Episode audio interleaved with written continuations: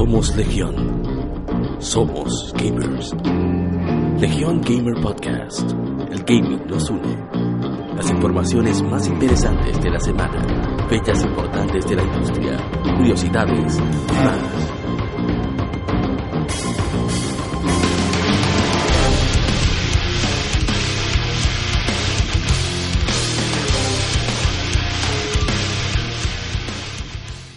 Bienvenidos todos al episodio número 23 de Legión Gamer Podcast.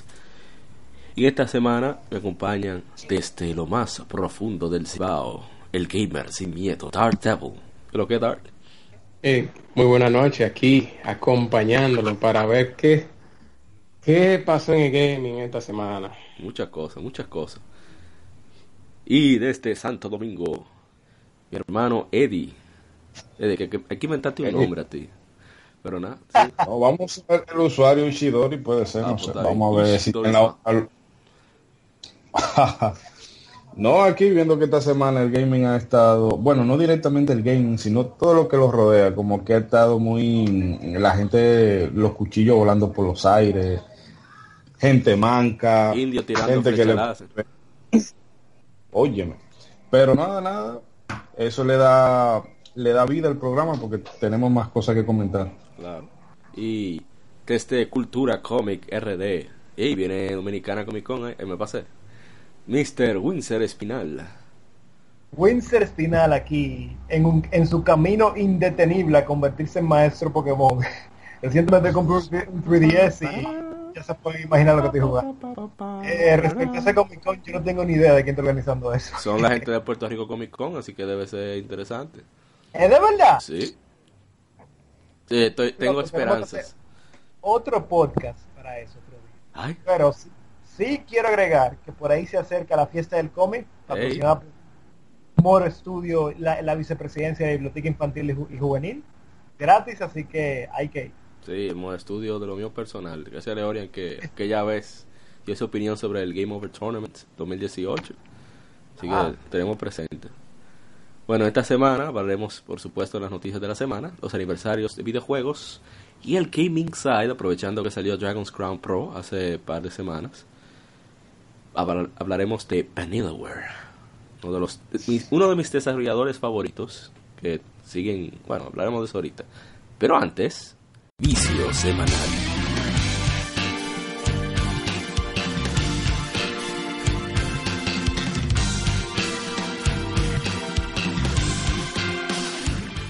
El vicio de la semana. Eh, Mr. Dark Devil, ¿qué te ha viciado esta semana? Eh, por fin estoy completando Is. Ya creo que ya lo voy a terminar. Yes. Lo que que tú, tú, lo platinas de una vez. O sea. Un solo ah, ah, después que, oh, que ya después que la termine, porque yo tengo desde como de diciembre cuando te juego. No, no, yo quiero decir que es un, solo run, no hay que repetir. Ah, bueno, ya. Eso es, Esa es la 8. Ajá. Lo más. Ah, ok, no. Hombre culto, hombre culto. Un hombre de I see you're a man of culture as well. Y Mr. Ishidori-san, ¿qué usted ha viciado? Ahí dije Mr. dos veces. No. No, tú sabes. Eh, esta semana se le por fin le di descanso eterno a Nino Kuni, a Nino Kuni 2. Sí, sí.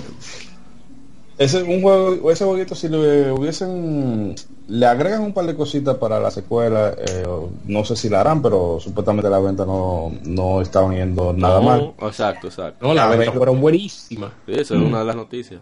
Gracias, Sí. si, se, si le arreglan la tercera va a estar, muy buena. Y eh, terminando el Uncharted, el Drake Collection y poniéndome con el 4.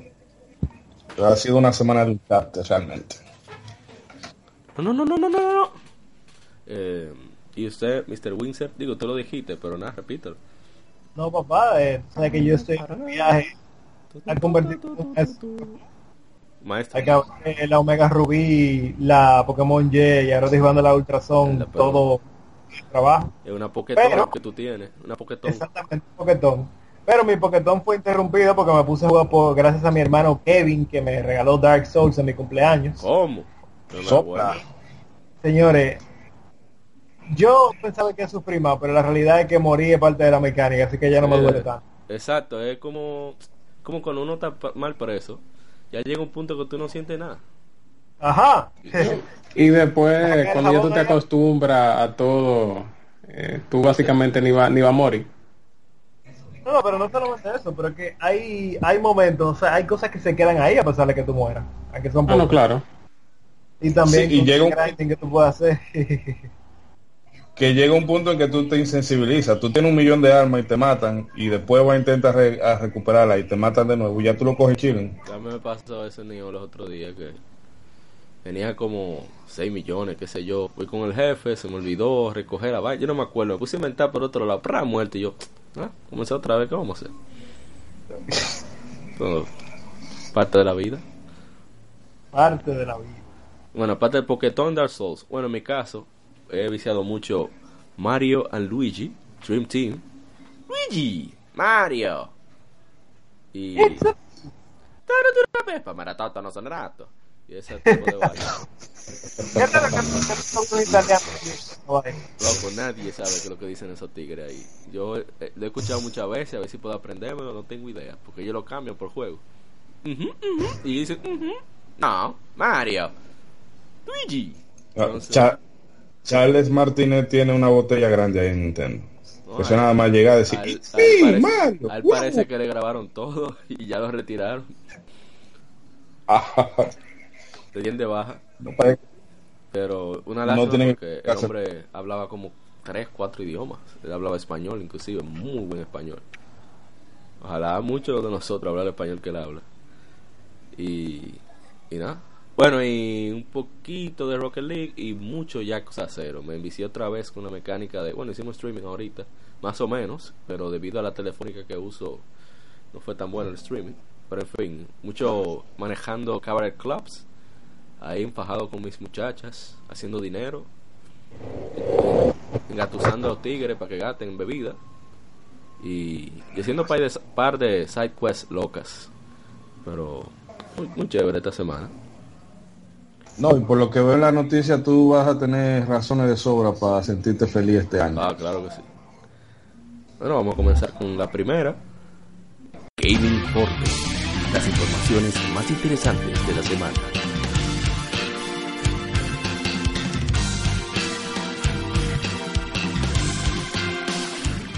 que Square Enix, el productor de Square Enix, dice sobre Star Ocean 6 que esperen un poco más.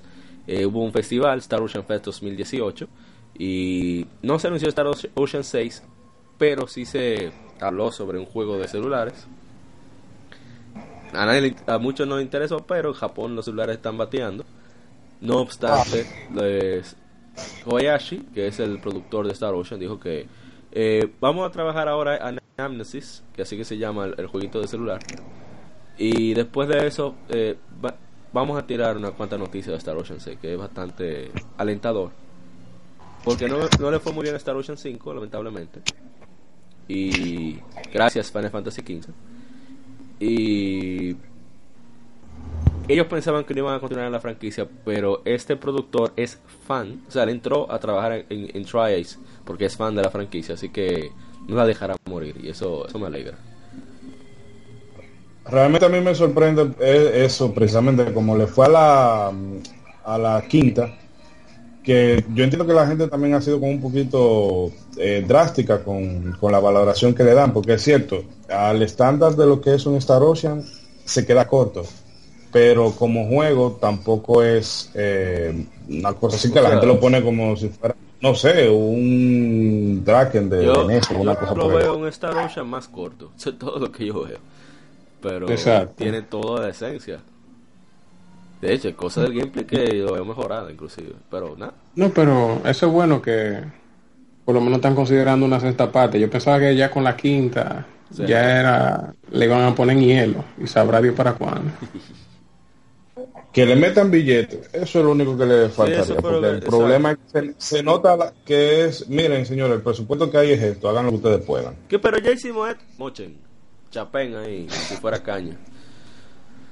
Pero nada, eh, vamos a siguiente, es, graciosa esta, me van a matar la gente de Switch, pero es graciosa, y es que Resident Evil 7, Biohazard, llegará a Switch, bueno, está ya en Switch en Japón, salió el 24 de mayo, o sea, un día después de que grabamos esto, allá en Japón. Se llama Resident Evil 7 Biohazard Cloud Version.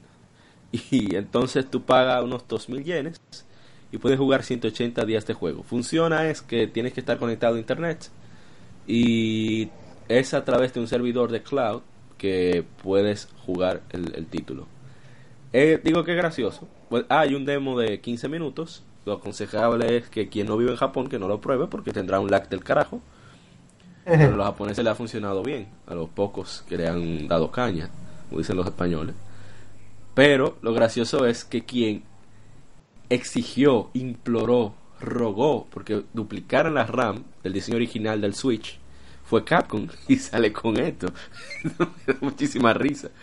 Parece que no pudieron. Sí, hay gente que dice que no, que fue Capcom por vago, pero a mí me parece que Resident Evil 7 se ve bastante bien y muy difícil. No, pero me lo encuentro raro que con un juego de calibre Resident Evil 7, que no hay un juego de que como tan, o sea, tan exigente, que se juega tranquilo básicamente, porque tú no andas de que como la sé, que se andaba explotándose todo y había mucha acción ah, en pantalla. Ajá, pero la 7 es muy tranquilo. Eh, me lo encuentro como raro que, el port de, de, Switch haya salido como que hayan, hayan escogido ese, ese, o sea, ese, ese paso para. Ahora yo leyendo los comentarios en Gematsu, pone uno, pone un usuario Dark Light entonces, esta es tu respuesta, Capcom. Y puse una, una imagen de Monster Hunter World Cloud Version. oh my god. Pero, eh, o sea, eso tiene una, es una solución inteligente en un sentido, porque el, el tema del espacio de Switch.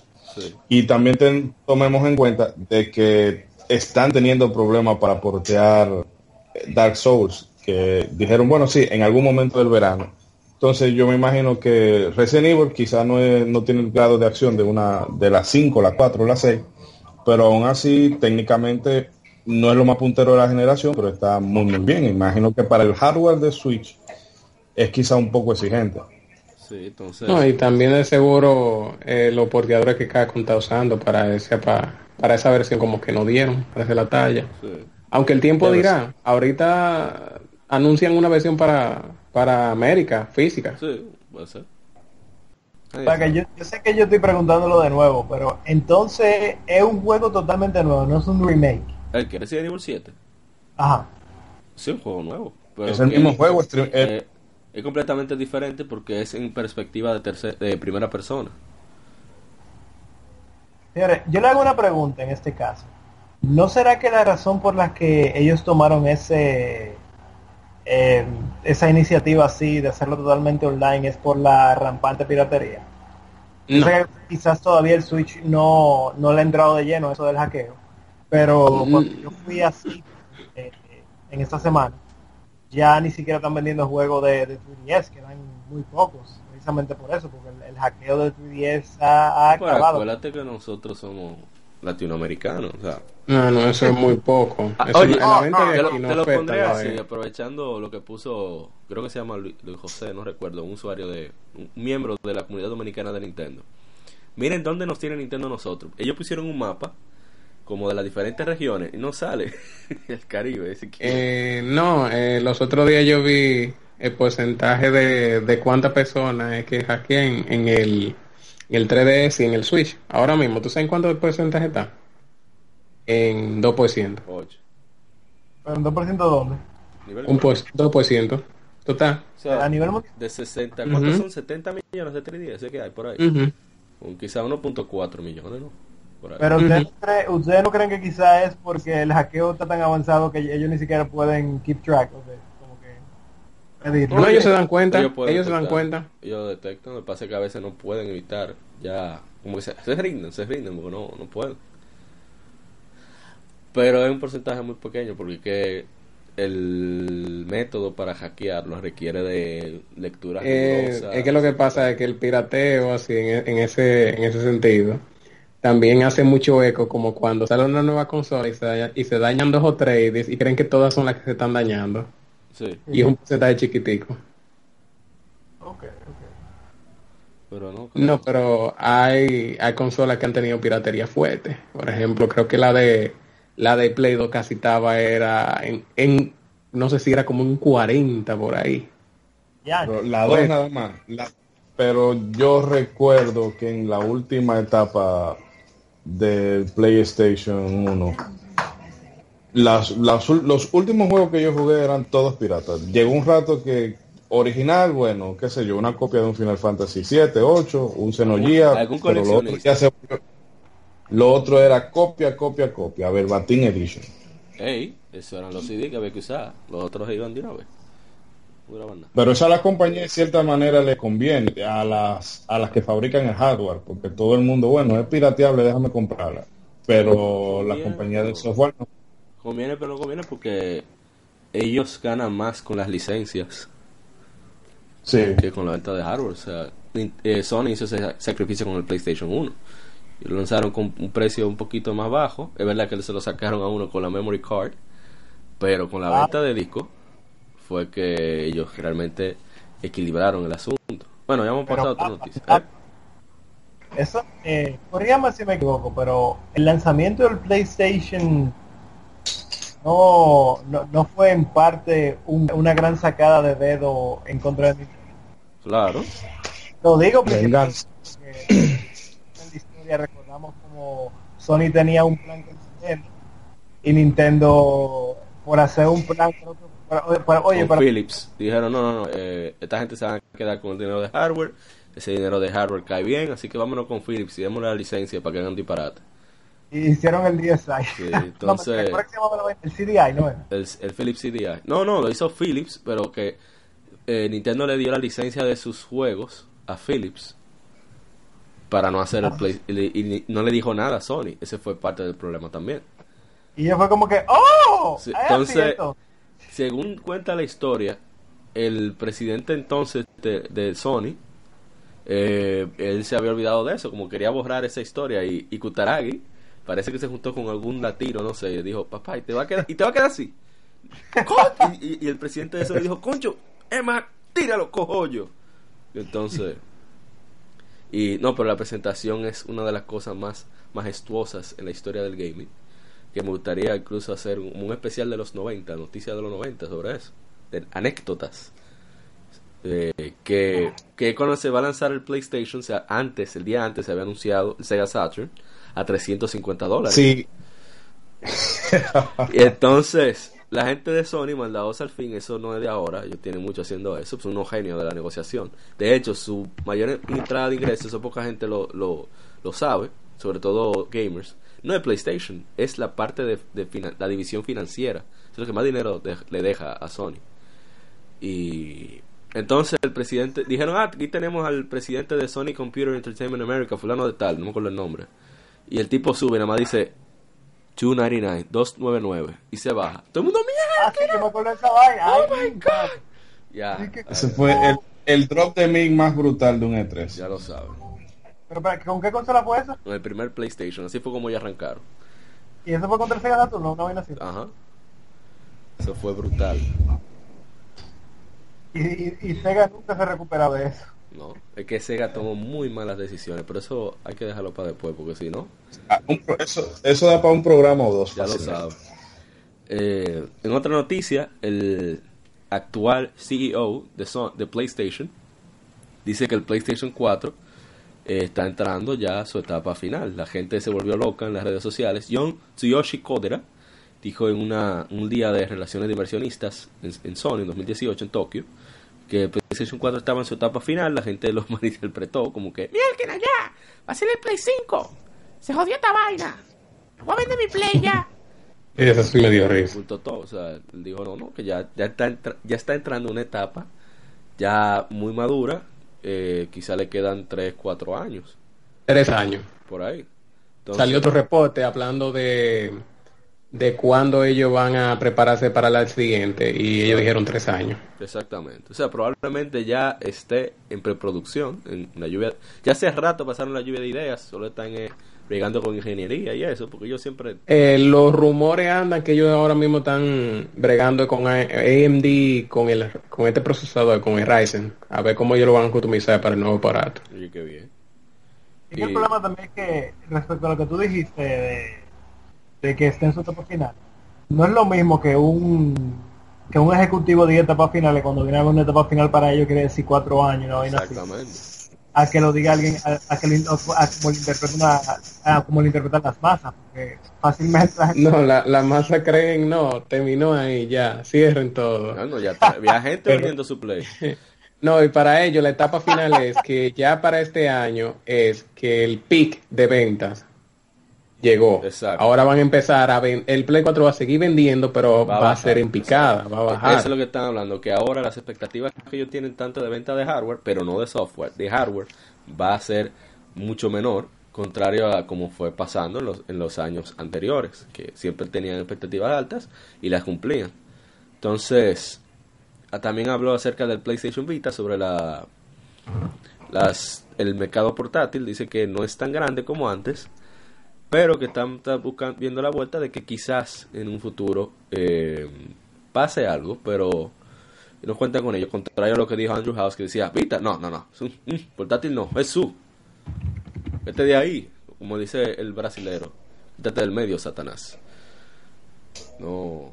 Bueno, eh, con respecto al, al ciclo, al ciclo final, la gente también debe cogerlo variado y sacar cuenta. Todavía quedan cosas como, bueno, este año tenemos confirmado el Spider-Man, pero entonces todavía queda Days Gone, todavía queda eh, The Last of Us Parte 2, todavía queda el Ghost of Tsushima, todavía queda Death, Stranding. Pero no vayamos más lejos. Y Dream.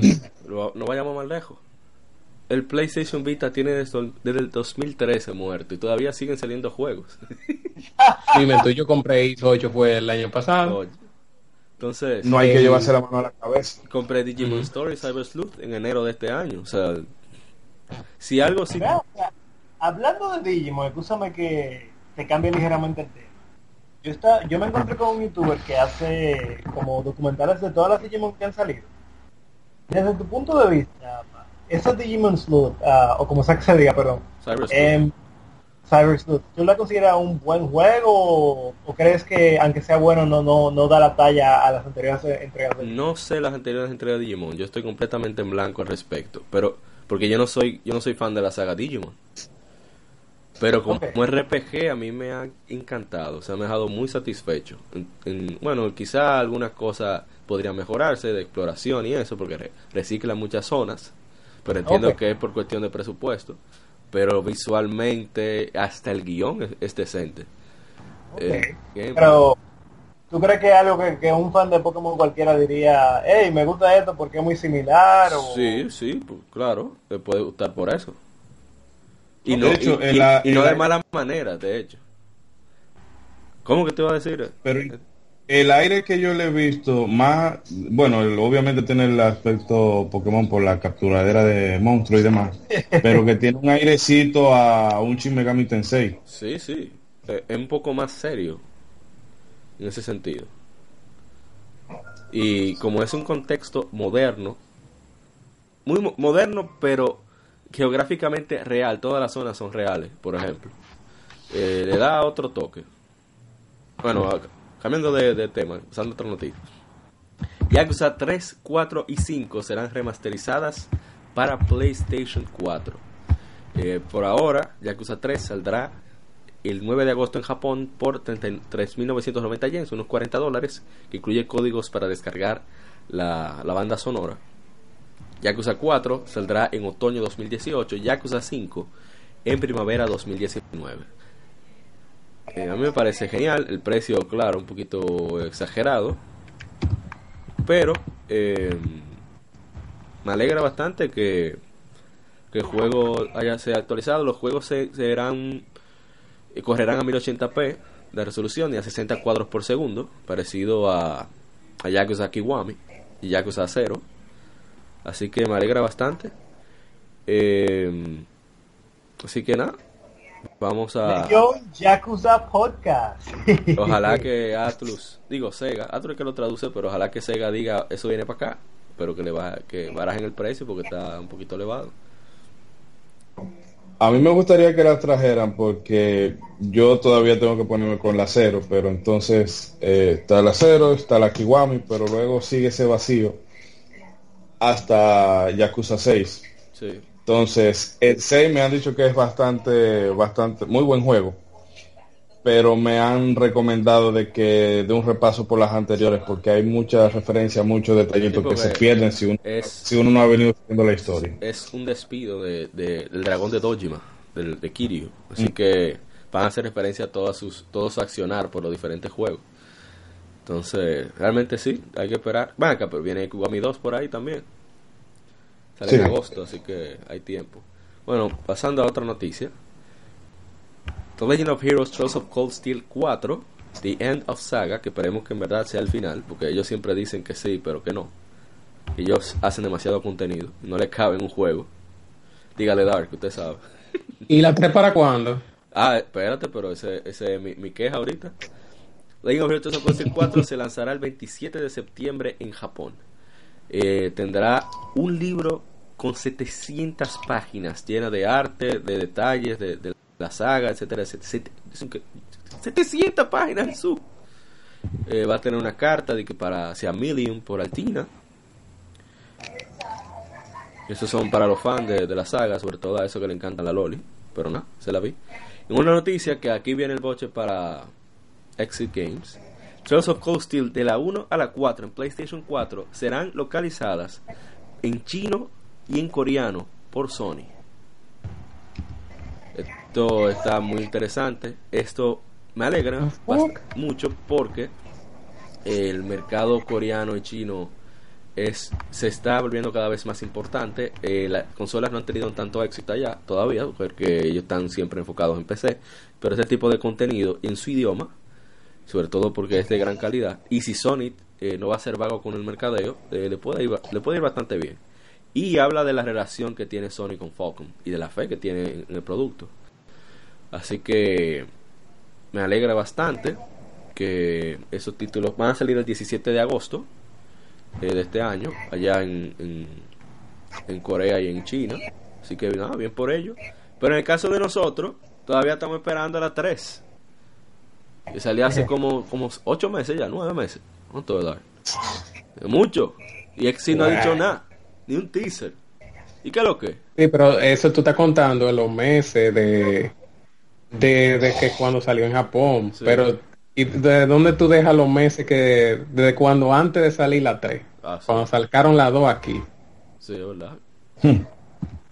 Un año y pico ya. No, no, no, no. Es, un, es abuso lo que está haciendo Exit con nosotros. Y Exit anunciándose en Gran Cágora por pipa. No, hombre, no. Qué falta de respeto.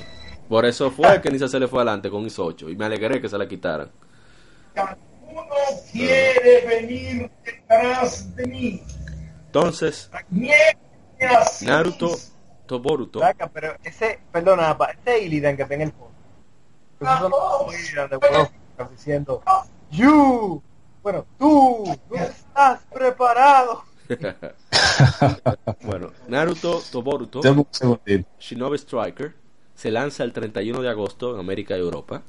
Eh, lástima que no está Miguel aquí, es el único que conozco, pana mío full que juega eso.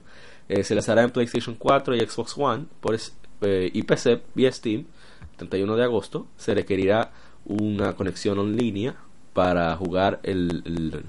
oh, soy extraño. El, o sea, ¿va a tener DRM? Bueno, no entendí. Pero el juego eh, en Japón saldrá el 30 de agosto. O sea, estamos viendo el cambio radical con respecto a los lanzamientos. Porque solamente un día de diferencia. Sí. Antes eran por lo menos seis meses. Con respecto al DRM, sí, requiere conexión permanente online. Pero eso es solo para PC o todas las consolas. Eh, tengo entendido que son todas. Oh, pues eso está extraño. Yo tengo un primo que, tiene, que es fan de los juegos de Naruto y yo le mencioné eso y él dijo que no, que tiene que estar online. Oh my god. Ok. Bueno, yo tuve un, tuve un tiempo reciente, a finales que estaba jugando casi todas las, las, las últimas, las últimas Fighter, Fighter, Fighter, Ajá. una experiencia interesante para que para quien le guste ese anime. De hecho, me parece que es mejor tú jugar el juego que ver ese anime de mierda. Ups. Lo dicho, Bueno, palabras and Hugo. Bueno, continuando con Ya otra me noticia. me has motivado. Continuando con otra noticia, eh, Kazuhisa Wada, de Persona, dice que viene una serie de desarrollos de la serie y proyectos de co- eh, proyectos colaborativos. Eh, estos fueron detalles que salieron en Dengeki PlayStation, la revista de Kadokawa. Eh, um, o sea, aparte de Persona 3 y Persona 5, le hice- y- perdón, Persona 3 Dancing Moon Knights, Persona 5 Dancing Star Knights, el productor eh, fue quien dio esos detalles. Están haciendo Persona Q2. Eh, tiene algunos planes a mediano y largo plazo, incluyendo títulos con número. O sea, quizás Persona 6 la veamos antes de que salga el PlayStation 5, quién sabe, o durante. Eh, no sé, también vienen, van a tener eh, contenido descargable para los juegos de Persona Dancing en agosto y contenido descargable gratuito será lanzado cada semana. Oh, pero qué bien. Tal, tú no lo vas a comprar. Ahí, para que baile. Yo no soy tan fan de los de los spin-off de, de Persona, ¿no? Ah, so, eh, Miguel, con Miguel hay que contar por, para eso. Es que le gusta los En alguno de esos en alguno de esos DLC no incluirá un, ro- un Battle Royale porque ya total tanto la vida se vale todo Bueno, ya no de baile, que se salga de ritmo para afuera. Eh, interesante. Bueno, eh, eh, Agony, que es un juego survival ultra mega horror, es una vaina de loco. Madman Studios lanzó un nuevo trailer de Agony, presentando el Agony Mode. Agony es un tipo de demonio de la demonología occidental, eh, donde pueden, un modo juego donde pueden probar sus, sus habilidades de supervivencia en cámaras generadas aleatoriamente. Así que Agony es un, es un juego de horror que saldrá para PlayStation 4, Xbox One y PC el 29 de mayo, ya, en unos cuantos días. Así que nada, para los que les guste ese género, que cheque ahí. Mario Rabbit Plus Rabbits Kingdom Battle tendrá un DLC llamado Donkey Kong Adventure que saldrá ahora en junio. Eh, en esta aventura que se lanzará vía eShop es una nueva historia que ve a Rabbit Kong eh, que usa sus nuevos poderes para eh, dominar la misteriosa isla. Donkey Kong, Rabbit Peach y un nuevo héroe llamado Rabbit Cranky se unirá se unirán en un viaje de nuevos de cuatro nuevos ambientes que están llenos de nuevos nuevas tácticas eh, de gameplay reinventadas, nuevos enemigos y secretos para descubrir. Em, muy interesante que esta sea la, la adición a Mario Plus Rabbids Kingdom Battle, que fue un juego desarrollado por Ubisoft para Nintendo Switch y tomando elementos de XCOM. Así que como un XCOM simplificado. Y me alegra bastante que que hayan tomado, que sea una expansión y no solo un, un simple DLC. Una noticia un poco Eh, corta. ¿Qué iba a decir? No no digo que ese juego sorprendió mucho empezando porque Nintendo le confiara la, la niña de sus ojos a una a unos gallín Un gallín y encima el producto y franceses para colmo. Sí, Pero y el producto salió, salió bastante bueno sí. los franceses se han ganado su lugar en los japoneses. En gaming no tanto. David Gates, David Gates se, ha- se ha ganado su espacio también No, no, no. Yo sé que, yo sé que en animación No, pero en gaming no, no, ellos no le, no le ha ido tan bien allá. Pues tienen, la visión es muy diferente la- de desarrollo. Los japoneses son funcionales y los, los occidentales en general, pero los franceses más son como más visuales. Entonces, chocan. como es son hipsters Exacto. No obstante, no obstante, Francia ha mejorado bastante su, las entregas de, de su talento. Con Shine- Shines yo me quedé sorprendido. Es un juego muy muy interesante, un RPG de acción, con muchos elementos de, de juegos clásicos. Y está, está muy muy bueno, y es francés. Bueno, en otra noticia tenemos que Bandai Namco registra Great Adventure en Japón. No se tiene idea de qué es.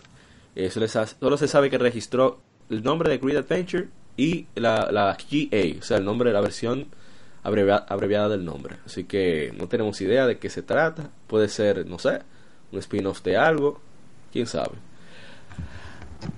Bloodstained Curse of the Moon se retrasa para el 31 de mayo para 3DS en Europa y el 6 de junio para Xbox One a nivel mundial. Todas las otras versiones eh, ya están disponibles.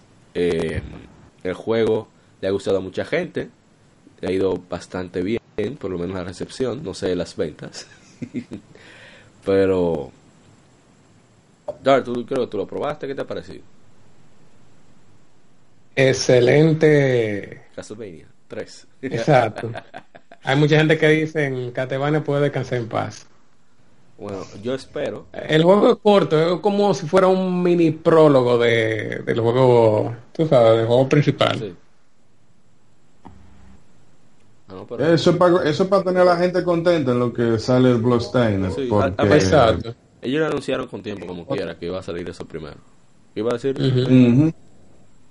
No, no, eso que, miren señores, va a salir. Agárrense de eso. Agárrame eso ahí. Pero nada. eh, otra noticia: Sunset Overdrive fue evaluado para PC en Corea del Sur. Caso viene la versión para PC, porque este juego salió en octubre de 2014 para PC. Es un juego como de plataformas shooter, eh, publicado por Microsoft, desarrollado por Insomniac Games, uno de mis desarrolladores favoritos, y no ha salido en PC, así que puede ser que se revele quizá en el E3 o no sé. Quizás sea compatible con Xbox Play Anywhere, quién sabe. Ese me extrañaba que no, lo, no, no había versión para PC. Sí, realmente estaba extraño. Bueno, en otra noticia, tenemos que God Wars The Complete Legend se lanzará el 4 de septiembre en América y el 31 de agosto en Europa. Es un juego de estrategia. eh, se lanzará para Switch en el 4 de septiembre. O sea, hay que eh, aclarar que es que ya está disponible para PlayStation 4 y PlayStation Vita. Y va a salir una versión con todos los DLC para Switch. En cuanto a la actualización para PlayStation 4 y PlayStation Vita son, son historias eh, nuevas, personajes nuevos. Así que son supuestamente más de 100 horas de nuevo contenido. La leyenda de Yomi. eh, se trata de diferentes diosas de la mitología Shinto que tienen dominio de diferentes áreas de un Japón mágico feudal. Y dicen, no se lleven de mí, porque eso es lo que yo he leído en foros y eso, yo no lo he probado. Es como, es lo más cercano que tenemos a Final Fantasy Tactics. Dicen. ¿El qué? Dicen. Mm. Yo no sé. Yo no me meto en eso. Porque yo no soy fan de Bueno, la ahora- estrategia, así que. Para lo que hay ahora mismo, cualquier cosa es un Final Fantasy Tactics. Porque hace, desde el 2007 no sale una. Así es. Acá y no ha salido tampoco ninguna ni mucha Tactics así. No, tampoco. Recientemente no. Que por cierto, el, cre- el diseñador, el director de Final Fantasy Tactics lanzó unos bocetos y, uno, y unos planes ahí de preproducción de Final Fantasy Tactics 2. Dios, qué dolor. Porque se veía bien eso. Él está muy contentico en Square en estos días, porque después del problema, él se fue a mitad del desarrollo de Final Fantasy XII, porque él estaba, él estaba quilladito por la salida de Sakaguchi, que fue quien lo metió allá. Sí. Entonces, salió, pero ahora con el expansion que hicieron del Final Fantasy XIV, eh, no recuerdo el título, pero es ambientada en, en Ivalice. Él ha estado muy, ah, que se haciendo streaming por aquí, que si se siente cómodo, que si quisiera volver a ver alguna saga, algún juego ambientado en Ivalice y luego te saca, ah, mire, yo estaba trabajando en esto, ah, mire, yo, estos son los conceptos de tal cosa. Ese huevo quiere ser. Ojalá. Ojalá y Square le diga, ven, mira, hazte aunque sea para Switch, pero hazte algo. Ojalá, porque hace falta que haya esa variedad de entregas en Square Enix y que le den su libertad creativa, que no que ahorita quiere que hagan Final Fantasy XV. Ay, déjame yo callarme. Con otra Eh, noticia. Final- Pero una eh, pregunta, ¿esa Final Fantasy Tactics que él quiere sacar va por la misma línea de la que No, salió para no. Él está enseñando cómo eran sus planes para una secuela Ah, de Final ya, ya. Fantasy Tactics. No, espérate, ah, para que tú jugaste con mis sentimientos, eh, yo quiero jugar Final Fantasy Tactics otra vez. Eso es lo que todo el mundo espera. A ver si Square Enix recapacita.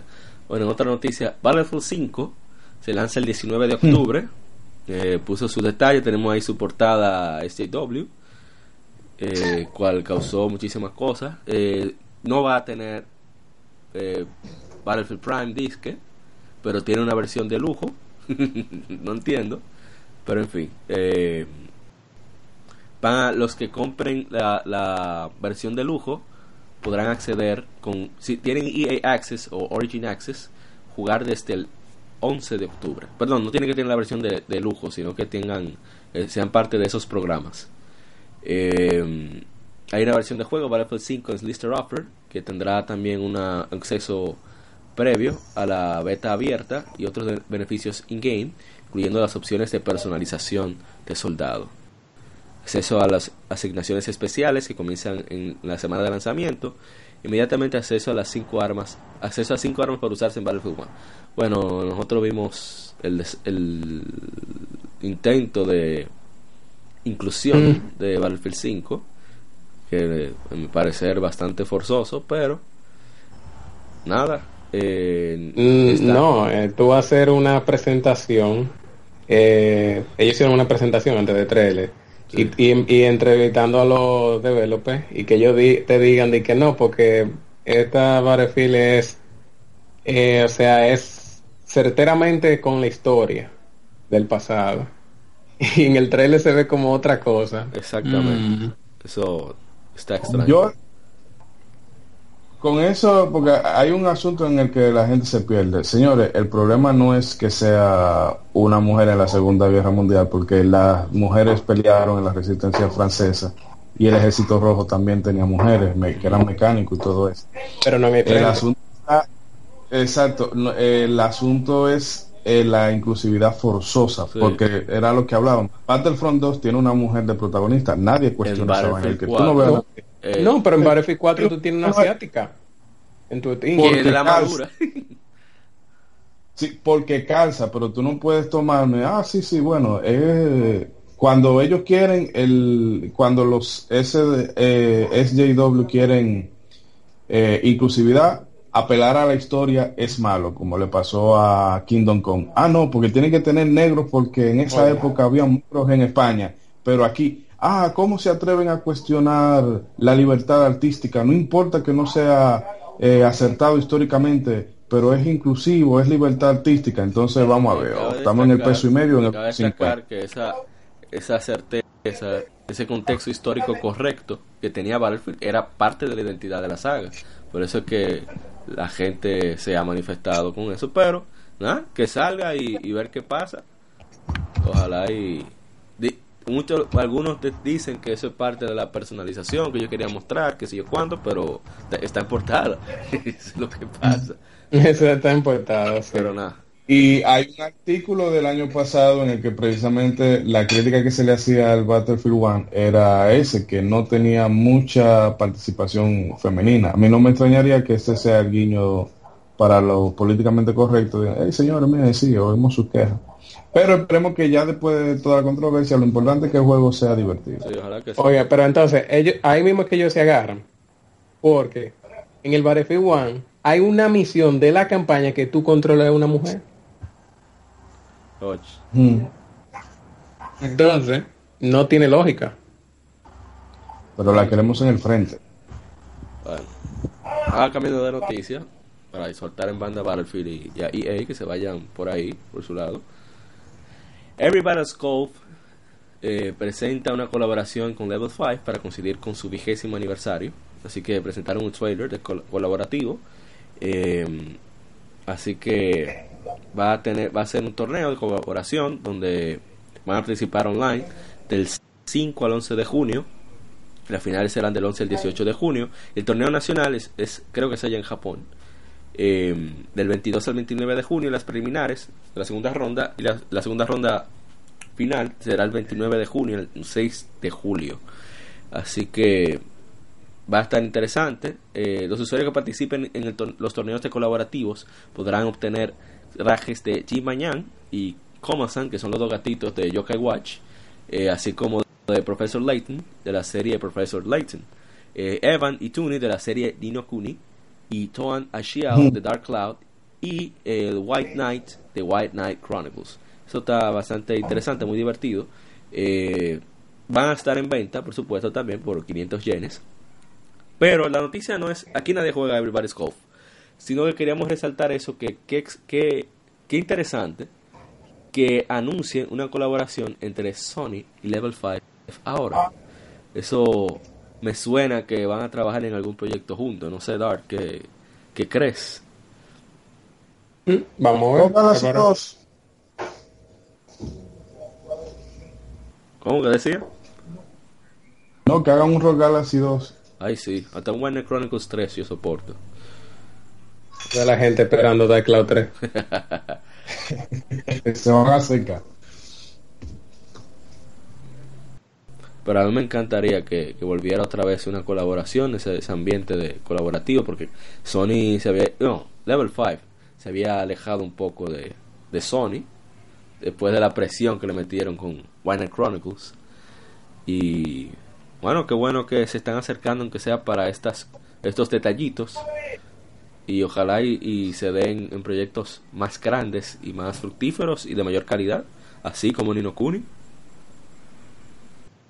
Sí, señor. Así que nada, en otra noticia se presentó la imagen representativa del Tokyo Game Show 2018, eh, que es como una patinadora, qué sé yo, futurista, con un brazo robótico y un control extraño en otra mano, pero bueno, en Japón, eso no es raro. Ipei Kyopu fue quien diseñó esta la- el año pasado y este año le tocó también. Y el tema para el Tokyo Game Show 2018 es las, las cortinas se abren para un nuevo escenario. Así que vamos a ver qué presentan en el Tokyo Game Show, que hace tiempo que nos sorprende, que nos den mucho RPG, mucho RPG, que nos hace, nos hace falta. Y que el año pasado hubo la innovación de que hubo, de que Sony eh, le permitió, eh, accedió a, darle un espacio a, a desarrolladores indie en Japón, contrario a lo que mucha gente cree, los, los indie no son tan populares. No, no tienen no les interesa, mejor dicho, al público japonés. Sí que Sony le dio ese chance de que tuvieran esa oportunidad. No sé si ha funcionado, pero vamos a ver con qué salen en este año. Lo que más me gusta del Tokyo Game Show de los últimos es que Falcon JDK, Falcon Sound Team JDK, la, la banda de sonora de Falcon, siempre tiene un concierto en vivo allá y ellos lo, lo suben a YouTube. Lo, se presentan en el booth de Konami porque ellos tienen buenas relaciones de Konami desde i6 que Konami fue quien lo portió para PlayStation 2 y PSP. Así que, nada, yo espero a ver mi concierto. Vamos a ver si los juegos No. valen la pena.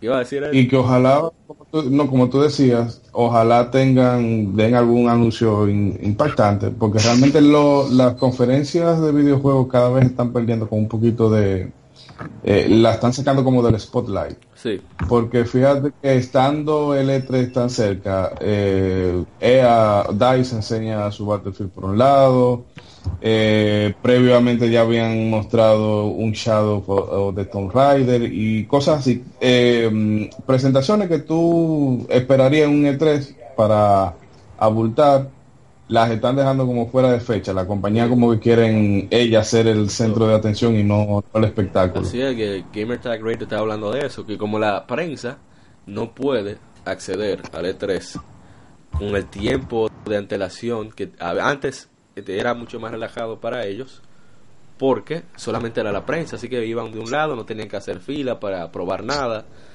Y ahora lo que están haciendo es que cada compañía tiene su evento particular solo para prensa en diferentes lados. Microsoft tiene su asunto. eh, bueno, Sony no espera ya la Experience que hace a final de año.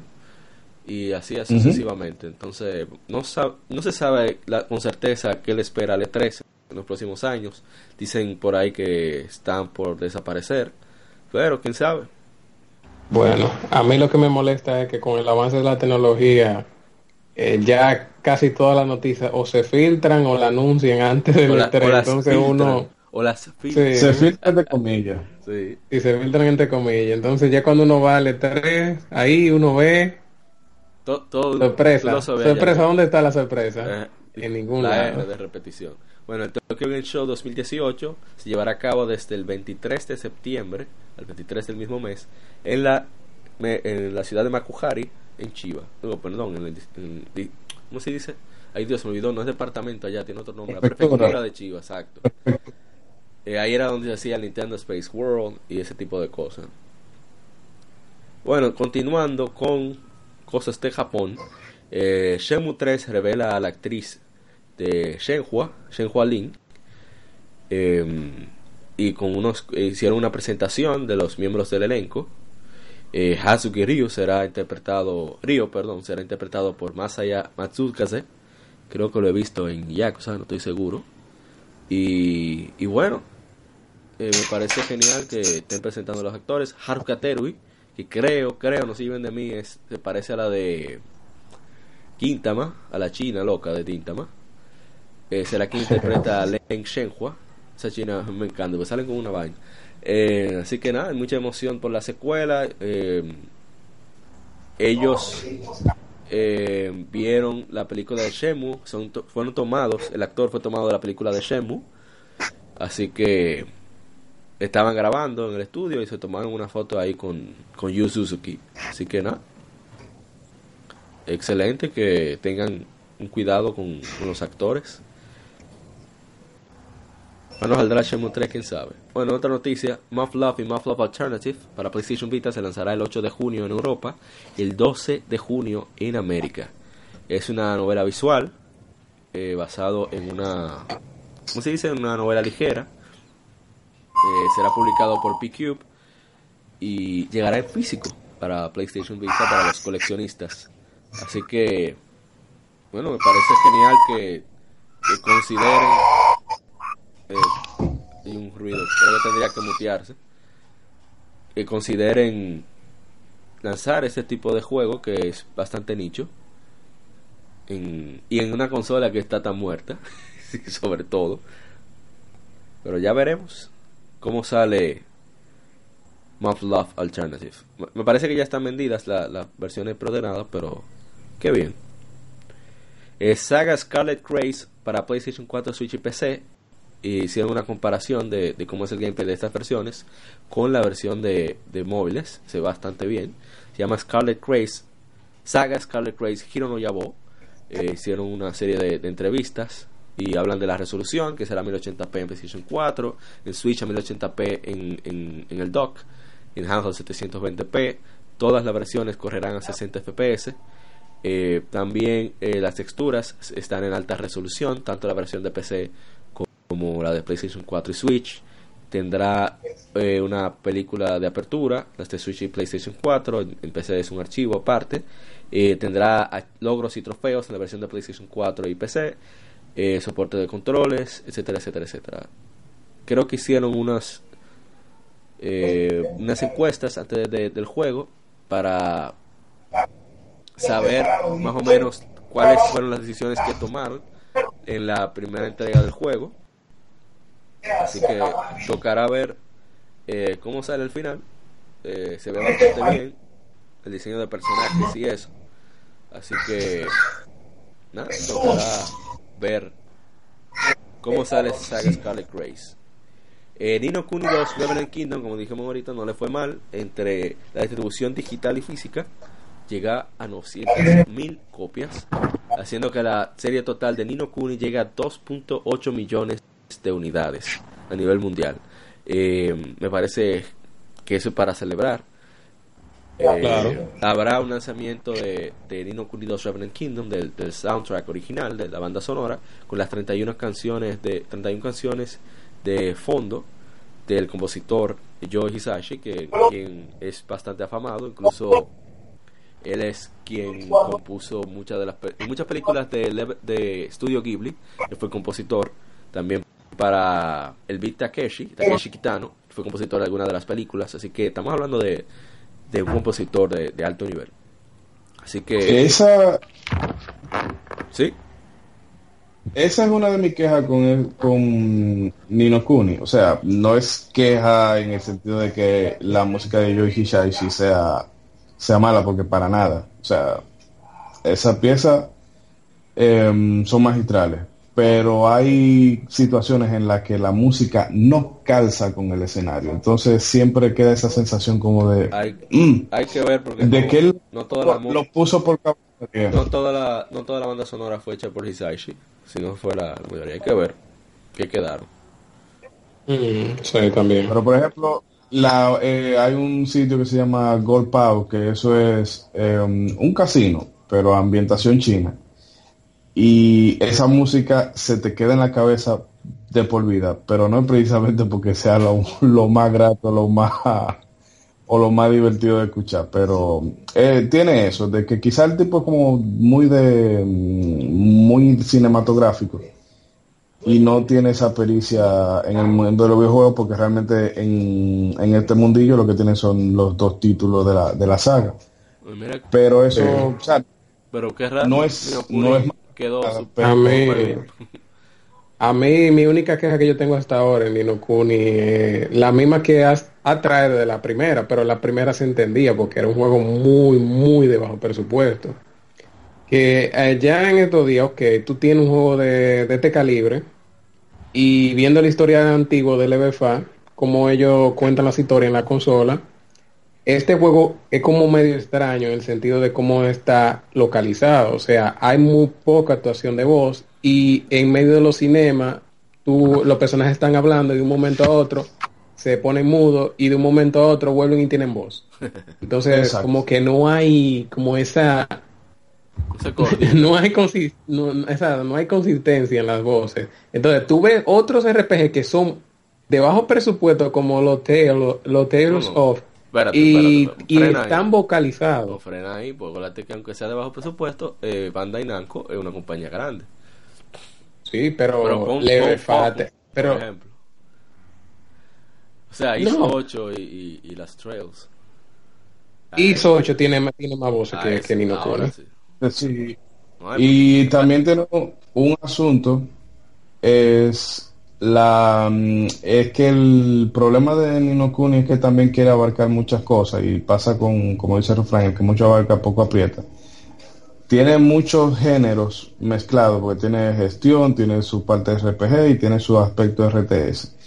Y sin que ninguna de las tres partes te desagraden del todo, siempre hay una que está como más pulida que otra y cuando te mezclan una, como en algunas partes que tú tienes que hacer una fase RTS y luego llegar donde un boss y ya es un poco más un combate convencional, entonces a veces tú sientes de que, conchale, eh, no me lo mezcles porque no queda, no queda tan coherente. Pero Eh, en términos generales, para mí es un juego, si nos vamos a poner numérico, un 8 muy sólido.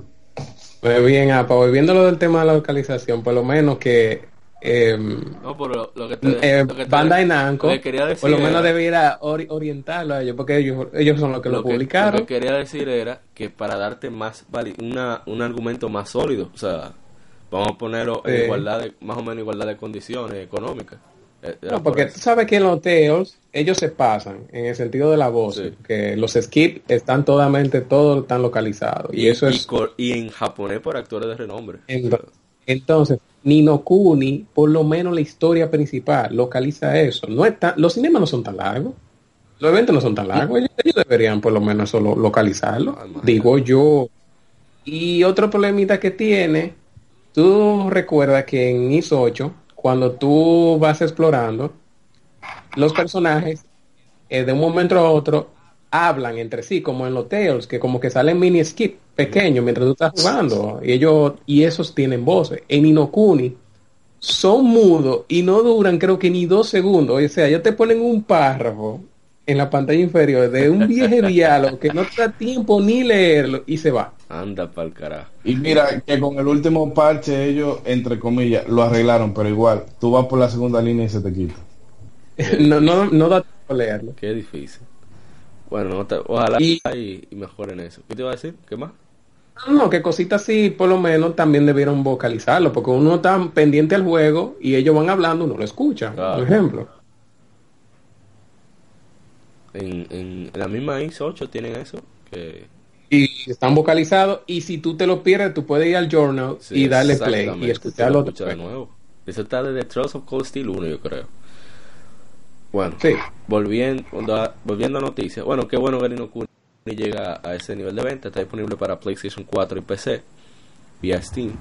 Y ojalá y, y que sigan estas entregas de juegos RPG, que eso es lo que más necesitamos, juegos single player. Que, que no dependan de microtransacciones del demonio. Ay, mamá. Tú sabes, aquí eh, Live La, la reina, indiscutible. Bueno, otra noticia, ya para terminar la sección de game- del Game Informe. Se anuncia más o menos ahí un, un teaser ahí pequeñito de un nuevo juego de Sonic the Hedgehog. Eh, eso fue en un tweet que acerca de la de la nueva la ley de privacidad europea la, regulu- la, revoluci- bueno, la regulación de protección de da- data general y fue un tweet que lanzó la cuenta oficial de Sony que es la mejor cuenta de Twitter y Facebook de la bolita del mundo esa. Y fue como que Sony recibe una notificación y dijo oh lo va a leer y cuando ve que es eso como que se aburre. Y dicen que ese fue un teaser de precisamente de un nuevo dicen que un nuevo juego de Sonic eh, pero dicen que también puede ser eh, Sonic Mania Adventures parte 3 no se sabe. No no. Pero bueno ya veremos de qué se trata Que sea un Sony Manía porque es que las últimas... O sea, Sony Manía... es increíble que Sonic Team no sabe hacer un juego de Sonic. Ya no. Ya. Sí, que tenga que que tenga que ser un grupo de fans que se lo haga. O sea, no, no, no, no me hagan eso. a mí me gustaría que fuera un, un Sonic and All Star Racing otra vez porque a mí me encantó ese juego en PlayStation Vita que salió también en PlayStation 3 Wii U y Xbox 360 creo que también salió en 3DS pero no en la versión más recomendada Pero el juego es genial, variedad de pistas, buena dificultad, mucha técnica, tres gameplays en uno. Eh, a mí me gustaría que fuera otro de esos juegos. Pero ahora pasemos a la Game Femérides. Aniversarios de juegos y consolas.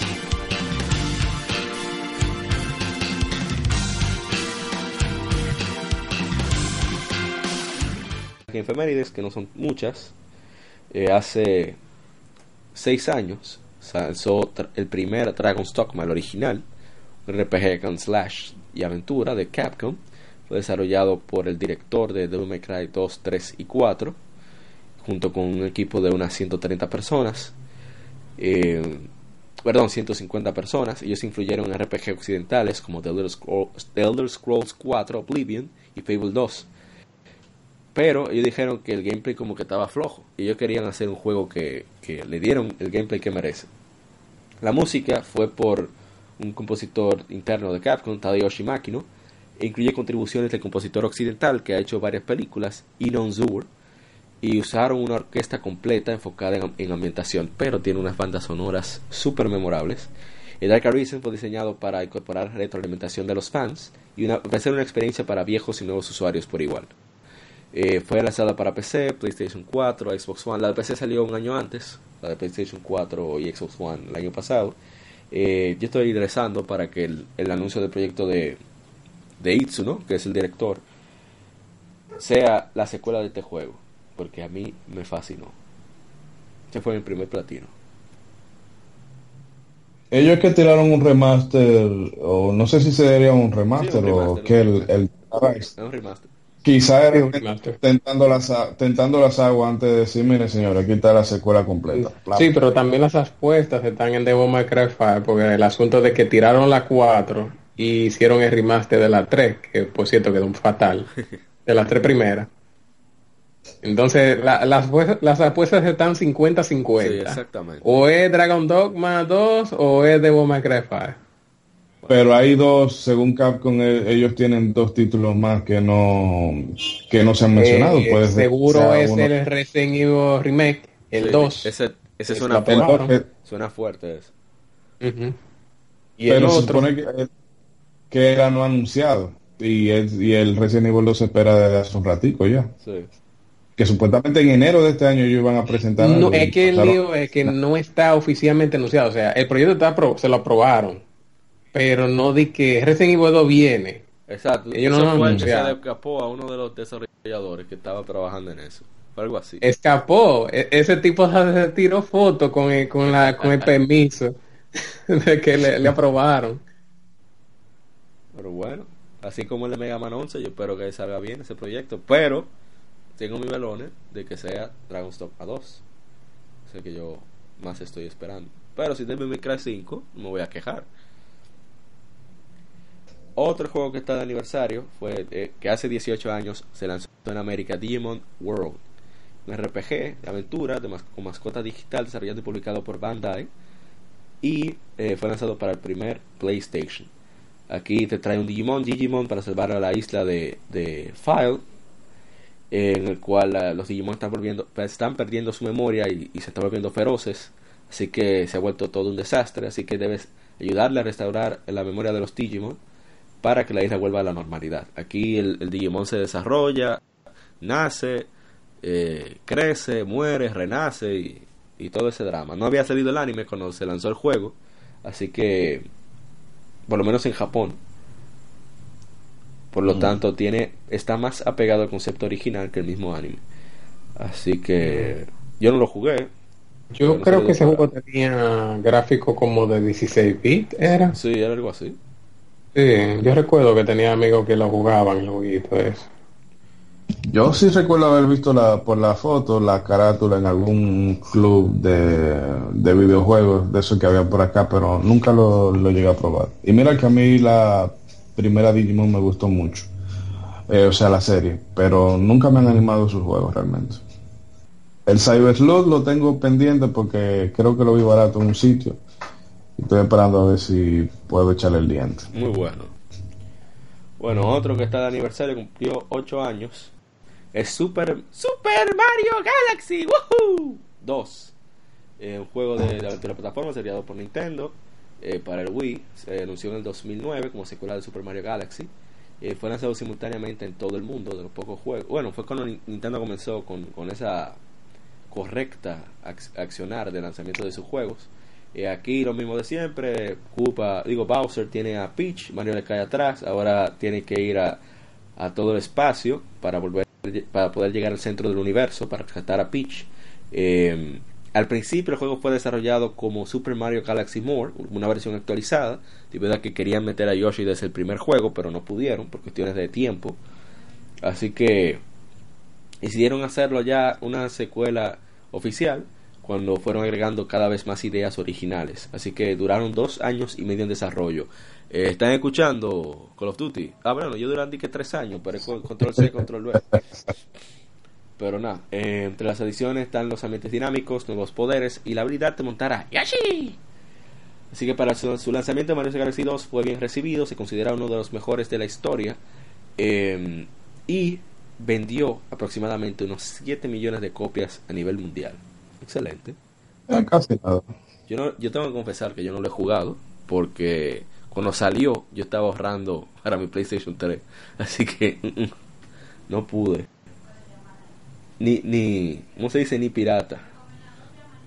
Tengo que ver. No, yo la jugué. ¿Qué te pareció? Ese- No, bien. Imagínate. Eh, ya yo venía de la 1 y Mario Galaxy 2 eh, organizaron muchas cosas. Me gustó mucho de cómo organizaron los niveles. Tú no te pedías tanto como en la 1. Eh, yo digo en el hub. Sí. No, no cuando tú vas a entrar a pasar los niveles. Ok. Sino que aquí estaba con más con un diseño como Mario 3, tú sabes, que tú... ah, no, para ponerlo más fácil, como New Super Mario Bros. Que tú de izquierda a derecha que iba avanzando en el mapa. Bueno, excelente. Bueno, ya- Ese no era el de la controversia que ponía en la portada You are Mr. Gay. No, esa es la 1. a uno. ¿eh? Ah, ok, ok. Bueno, otro juego que está aniversario, y es el último del- de las que efemérides, es que hace 8 años llegó a América Hexis Force, un RPG por turnos desarrollado por Steam Entertainment, publicado por Atlus en- para el PSP, PlayStation Portable. Eh, aquí el jugador progresa mientras viaja a través de los niveles, enfrentando enemigos de manera aleatoria. Entonces en cada batalla agregan unos Force Points, que son los que ayudan a mejorar los Arachnafacts, las armas sagradas, y los Forfacts, que son las armaduras sagradas y también así también como para recuperar la salud de- del grupo en medio de la, exploración. Tanto el objeto como el equipo se hacen con estos puntos y el juego tiene, no hay tiendas, no se compran en tiendas. El juego tiene dos protagonistas, Cecilia, una joven clérigo del Holy Temple of Paufina, y Levant, miembro de, los, de la fuerza élite de los caballeros Cerulean del reino de Rosenbaum.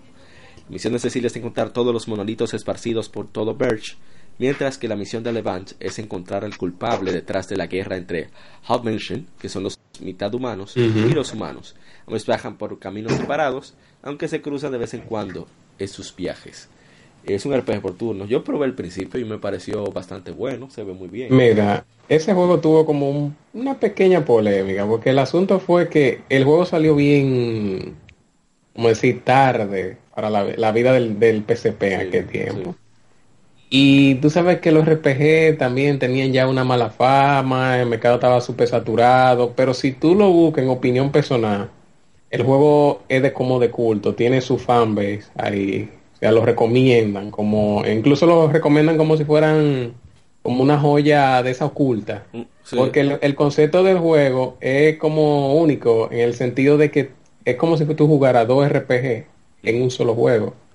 Tú tienes la historia de la muchacha, que es la historia típica de salvar el mundo, todo eso, y, Y la etcétera, otra, etcétera. según entendí, Eh, el tipo es de venganza. Exacto, venganza. y más el político. tipo anda, no, y ajá, y no hay ni siquiera ni heal, tú no tienes. El diablo.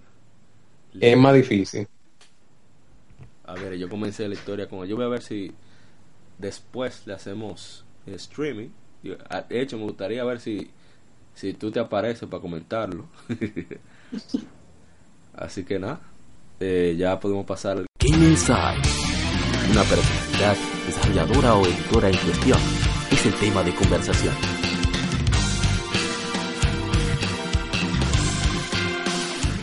Gaming Site. Aquí hablaremos de Vanillaware. El Gaming Site de Vanillaware. Vanillaware, que es un desarrollador, japonés, eh, están ubicados en Osaka. Eh, antes eran conocidos como Puraguru, de 2002 al 2004. Luego se reno- renombraron Vanillaware. Entre los pasados proyectos se han especializado en, en los gráficos en 2D, diseños de juego basados en Sprite, perdón, diseño de juego y también eh, gráficos basados en Sprite.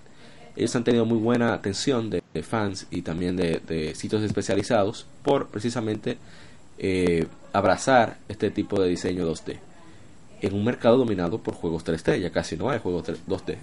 El proyecto fue formado de miembros de Atlus que desarrollaron Princess Crown para el Sega Saturn en 1997.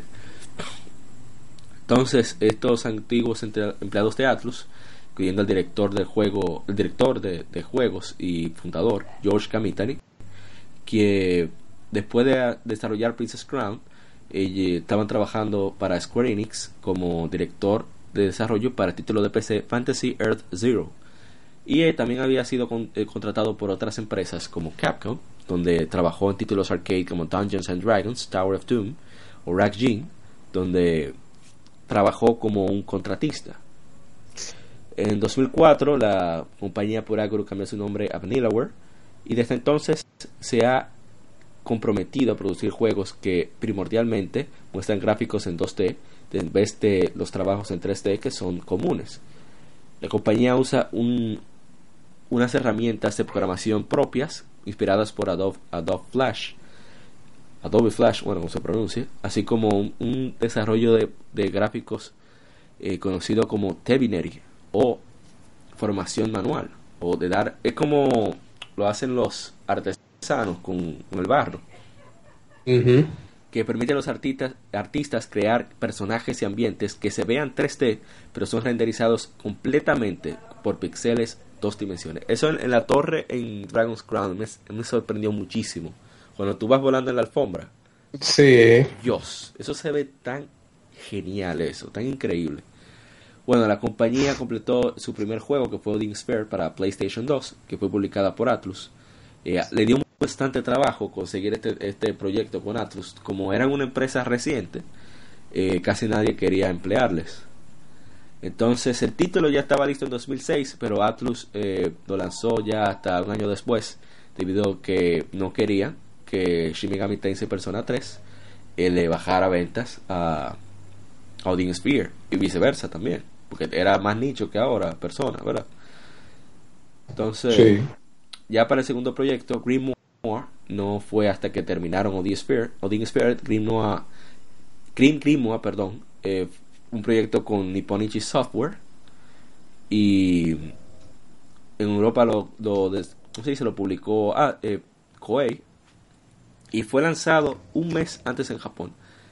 Y la empresa, ese juego salió primero que Odin Sphere, porque precisamente las razones de Atlus. La compañía ya en 2009 de 3 había subido a 21 empleados y todos, todos, absolutamente todos son artistas. Y ya para el 2009 lanzaron su primer juego para Wii, creo que es su único juego para Wii, Muramasa The Demon Blade, que fue publicado por Ignition Entertainment en aquel, en aquel, entonces. Y de esa, de esa alianza con Ignition se produciría Dragon's Crown, pero eh, lamentablemente esa empresa cerró, Atlus tomó el proyecto y se lanzó 13 años después eh, de que ya eh, antes, 13 años antes, había ya pichado el proyecto a diferentes empresas y fue eso es lo que se llama perseverancia.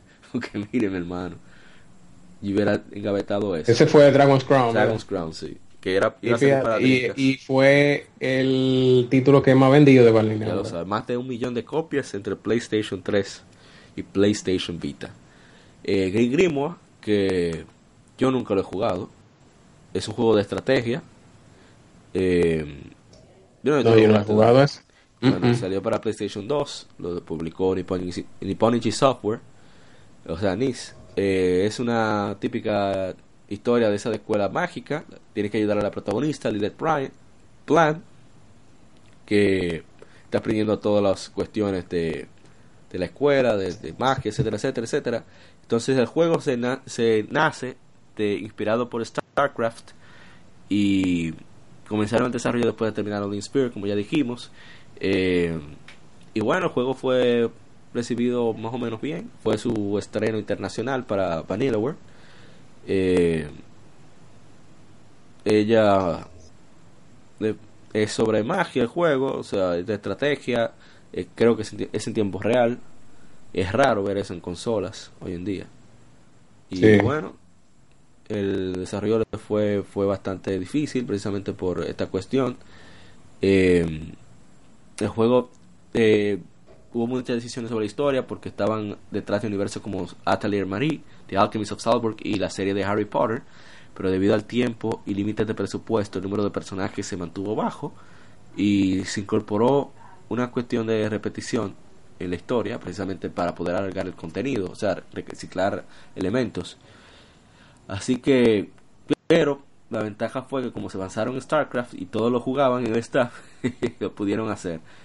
Pero como los japoneses mm. no están acostumbrados a ese tipo de juegos, tuvieron que bajar la dificultad y hacerlo eh, fácil para los novatos. ¿ah? Pero se me caería bien a mí, yo que no soy muy fan de esa de ese género. El juego fue bien recibido, de 7.8, 78 en Game Rank, 78% en Game Rankings, 79% en Metacritic, GameSpot dio 8.4. Creo que esa era la época todavía en que los japoneses... Ah, sí, PlayStation 2. Los japoneses todavía no eran mal vistos. Sí.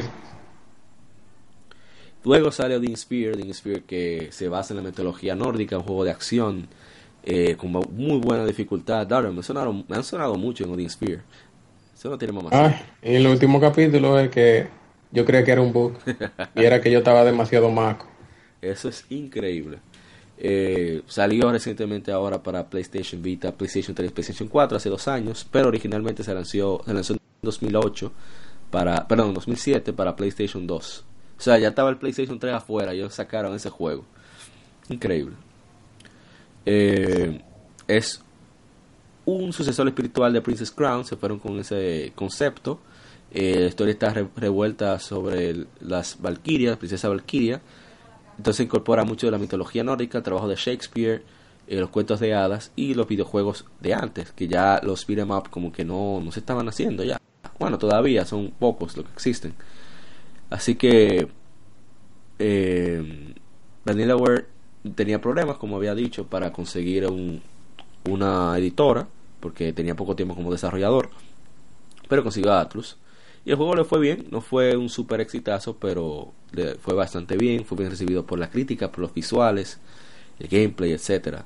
A mí me encanta bastante la música de este juego sobre todo, que fue Base Escape, que siempre ha trabajado con ellos, pero aquí como que tiene un aire más, hacer un aire más cortesano y tener más elementos de música sinfónica, me, me, fascina más. Fue Hitoshi Sakimoto quien hizo la música. Dark, tú tienes este juego que tú puedes... Ese, ¿Mm? ese es duro. No, Sakimoto, que es muy duro. Y un detalle que no sé si, eh, si tú lo ibas a mencionar. que el equipo de ellos son como veintitantas personas, por lo menos el, el core, el principal. Veinte y pico. Y luego, o sea, por ejemplo, tuve el mismo Odin Sphere y era lo que hablábamos la semana pasada, o sea, visualmente y aunque técnicamente en, en su día eh, por las capacidades del PlayStation 2, pero ahora el remaster que se me complica mencionar el subtítulo, Leaf. Leaf. Perfecto. Eh, que, mm, o sea, ahí ese juego se ve en todo su esplendor. O sea, cada, cada pantalla de eso dan ganas de sacar un capture y ponerlo de fondo de pantalla en una PC. Sí, porque en el desarrollo de, de ese remaster, el artista dijo que en la época de PlayStation 2, eh, por la poca resolución, era difícil poner que todo eso a expresarse en la pantalla. Toda esa visión. Incluso para el, el remaster, él hizo. Él redibujó Sí, porque varios de los- eso, de los eso es algo que mucha gente no entiende, que ellos real, cuando es un remake, es un remake de verdad, o sea, ellos lo hacen de cero, tanto en lo visual como en código, o sea, esta gente no, Yo personalmente estoy muy molesto con Valinaware hasta ahora por el asunto de, tú sabes, de 13 Sentinels a Aegis Ring, sí, que no, no. dice nada. Lo extraño es que la- hasta la página en inglés está disponible. Eso es lo más raro. Bueno, en otro juego que le salió a ellos, que ellos hicieron, es un juego de simula- simulación de vida para el 10, desarrollado por Vanillaware y un estudio llamado Ashinaga Ojisan, eh, publicado por Dimple Entertainment. Eh, solamente salió en Japón, obviamente. Y es un juego que presenta animales que parecen jovencitas, algo extrañísimo, pero en fin, eh, es un juego de simulación de aventura, eh, estilo Moe, con las cosas que estaban de moda, que están de moda ya muchísimo ahora. Así que tú tienes que cuidar a esos individuos y jugar minijuegos para incrementar ciertos parámetros, etcétera, etcétera, etcétera. Es un, como un- una mezcla entre, no digo Animal Crossing, diría que sí por la interactividad, que tú sabes exactamente más o menos lo que quieren, y como más o menos Pokémon, la parte de, de, de, de joder con los Pokémon que pusieron en, en X y Y, es más o menos por ahí que va el asunto. Así que No, bueno. No conocía ese juego, no tenía idea que ellos habían hecho un juego así. Pero ya en el 2009 viene lo bueno, llega Muramasa, The Demon Blade para Wii. Yo vi ese juego, estaba loco por jugarlo, pero nunca lo conseguí. En Wii. El juego en Japón Ah. se llama Oboro Muramasa, o sea, Hazy. Por cierto, apa, Sí. en lo del Grand Night Story, Ah, que de- no vino aquí. Sí, eso viene Ah, de- bueno. Eh, salió aquí por eh, lo publicó Ignition Entertainment eh, pero eh, ellos después el juego tiene cómo se dice un gameplay de acción bastante rápido el truco está con el tipo de espada espada larga katana normal digo yo diría un zambatoca que tiene de espada larga eh, con diferentes efectos, diferentes habilidades, tú las vas mejorando, para medida que tú mejoras también mejoran los enemigos. Y es una historia bastante sólida. Eh, se lleva a cabo en el periodo de Edo, en, en- Honshu, eh, con Tsuneyoshi Tokugawa en el poder. Y está buscando eh, el Tsuneyoshi Tokugawa las espadas eh, demoníacas, que, pero estas espadas hacen que sus quien las porten maten a, traigan tragedia a su vida, locura, asesinatos, de todo. Así que Momohime, una mujer poseída por Jinkuro Izuna, y Kisuke, que es un ninja que perdió la memoria, eh, están malditos, como quien dice, por esas espadas.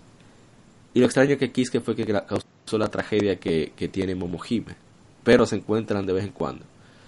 La versión de PlayStation Vita, que salió ya en el 2013, contiene unos, unas historias basadas en el folclore japonés llamadas Genroku Legends, leyendas de, de Genroku. Eh, son DLC, pero son buenísimos. O sea, son, son, tienen una jugabilidad única. Creo que Dar puede corroborarme eso, porque yo no lo he jugado todavía. Y Sí, cada personaje tiene una habilidad única y aunque usan la base, artes de, de, de, de ajá, base, de juego base, pero eh, son historias, mini historias diferentes, totalmente diferentes. Son cuatro historias bastante buenas. Ese juego lo ponen siempre en especial. Eh, el concepto de, de Muramasa comenzó durante el desarrollo de Link Sphere. Eh, llevando un gameplay más pulido que el de Odin Sphere.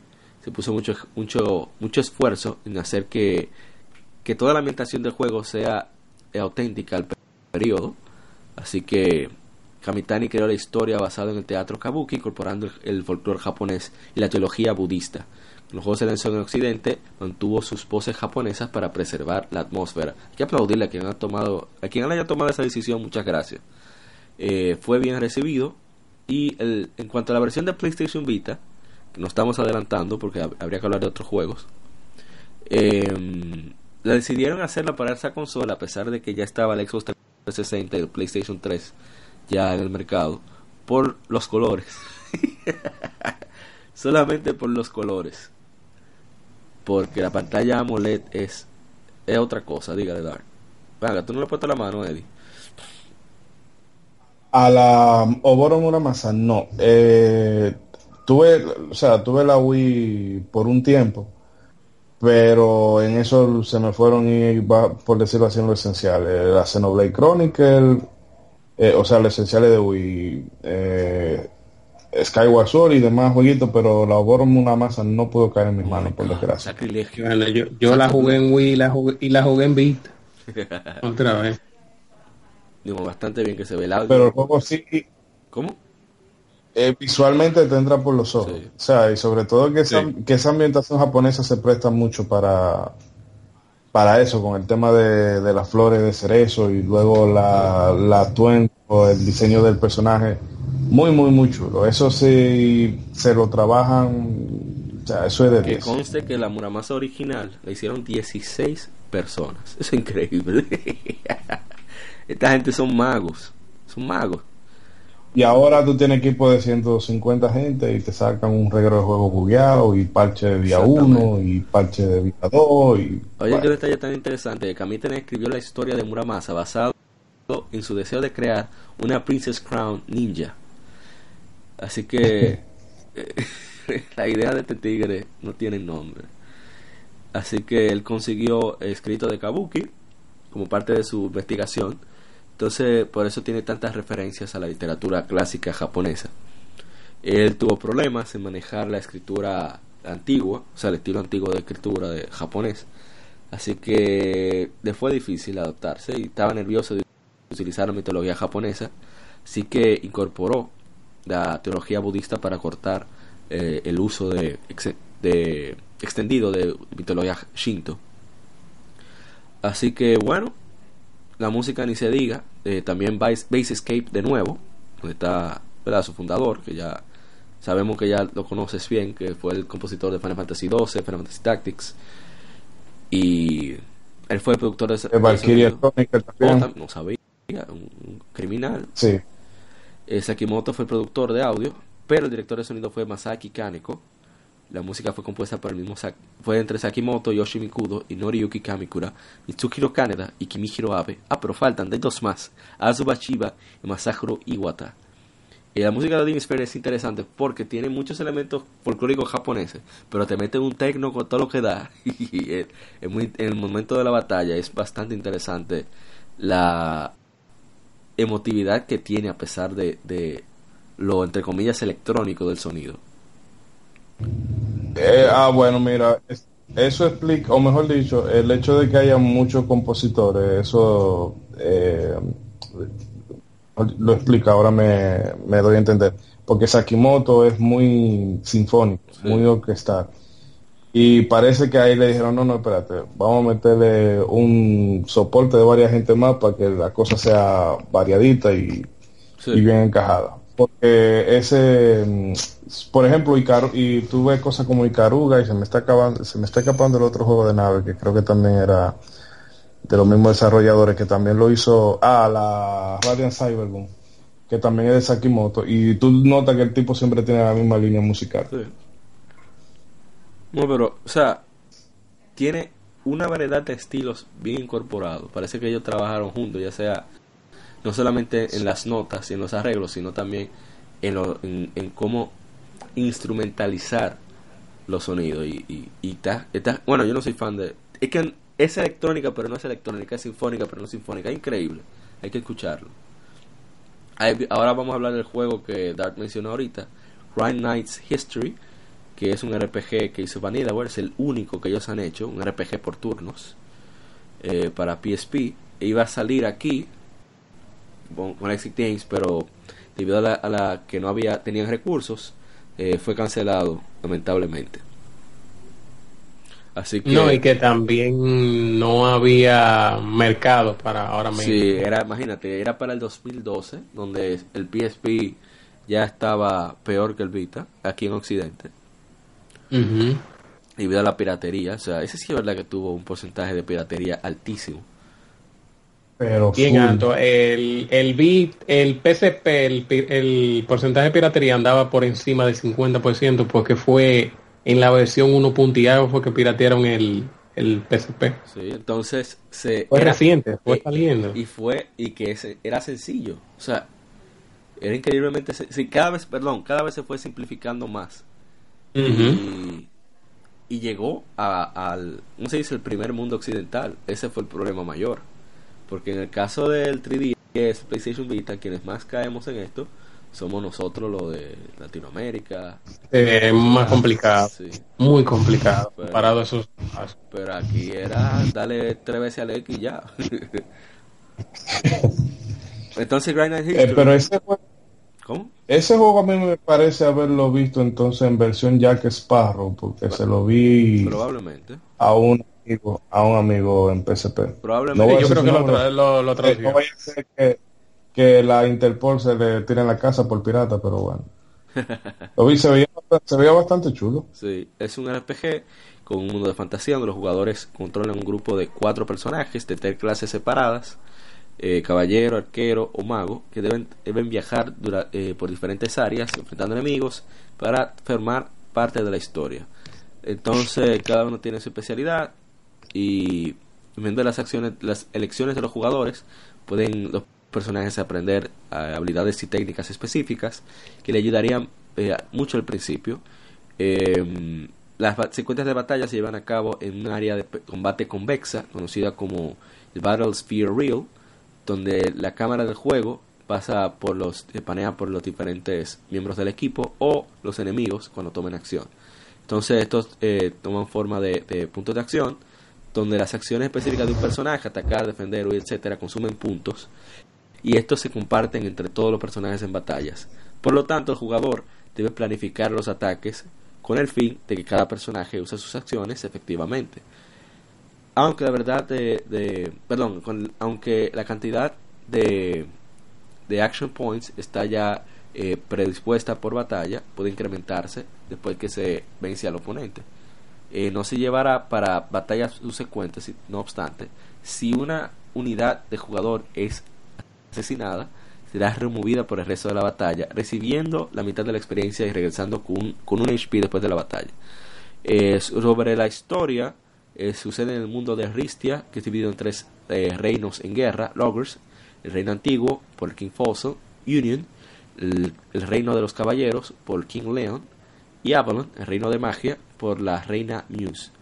Eh, los, jugadores deben ali- aliarse a sí mismos a una de las tres naciones y avanzar la historia para tomar parte en las misiones por el, por el nombre de los países que han elegido. Me parece genial el set. Se- serían como tres historias distintas, prácticamente, parece. Voy a preguntarle a quien lo haya jugado. Pero realmente es muy lamentable que este juego no haya llegado aquí a, Eh. Básicamente obtuvimos el, el sucesor espiritual del juego, porque Grand Ah, Kingdom es prácticamente ese juego. Sí. Hasta se parece un poquitico visualmente. O sea, Eh, no, pero co- coge, coge muchas cosas del gameplay, incluso, incluso Sí. hasta el asunto de los tres reinos. Sí, sí, es cierto. Eh, toma demasiado detalle. Bueno, Dragon's Crown, que ahora se lanzó recientemente para PlayStation 4, es un juego de, de acción beat'em up con fuertes elementos RPG. Eh, se, lanzó, se lanzó originalmente hace 5 años para PlayStation 3 y PlayStation Vita. Aquí, aquí va, viajas por diferentes eh, laberintos, por así decir, diferentes calabozos, eh, buscando vencer, tiene, tiene caminos diferentes, tiene poses, jefes diferentes, un saludo al conejo. Me encantaba ese bendito conejo. Eh, Conejo. Sí, el peor de los jefes. En fin. eh, Ah, eh, eh, el juego al, fin- al principio no tenía ni siquiera crossplay, pero debido a las pintas del juego, a la existencia de la gente, ellos pa, lanzaron un parche y se pudo lograr. Eh, se juegan hasta cuatro jugadores, es cayendo en las sesiones, o sea, Dark inicia su, su misión, lo veo conectado, aparezco ahí y es genial el juego. La versión de PlayStation 4 tiene música orquestal real, tiene 4K y todas las ¿cómo se dice? todas las compatibilidades de, de opciones que tiene PlayStation 4 que trofeo, que fotos, etcétera, etcétera eh, ¿qué iba a decir acerca de la versión de PlayStation ese 4? juego- Digo, ese juego, se- eh, aparte de que se ve bastante bien, ya eh, al margen del juego, pero no sé si tú recuerdas la controversia que se dio, oh, porque usaron a los diseños de sexista y entonces el diseñador de personaje George Camita le puso fue, fue, fue el mismo- al panita del contacto. Mira a ver si te gusta uno, fue el fundador de, si te gusta este y te pone tigre musculoso. le puso los tres dwarfs en cuero desnudos casi abrazados abrazándose. todos sudorosos y gozando. Dije, ah, escúchame, que esto es lo que a ti te gusta. Me gusta. Yo me acuerdo de eso, eso fue genial. Y, Eso fue increíble. No, pero que ese es bueno en ese sentido. Disculpen por el motociclista que está pasando de fondo. Eh, es bueno eh, lo que hablamos de libertad creativa. Deja que la gente eh, haga lo que quieren diseñar. Si ese mundo te pide eso, un diseño ultra, porque son eh, no, no ridículos, sino exagerados. Exagerado. Eso, es lo que le da- eso es lo que le da la gracia al, No, y que al- también es que... todo es exagerado, todo es No, no, no, pero que para, para todo está el arte. El arte, si a ti no te gusta, ya. Hay diferentes tipos de arte uno te puede gustar. Exacto. Ahora no me gusta, me ofende. es subjetivo. No me, me ofende. Sí, a mí no me gusta. Y si el juego es bueno, Ah, apa.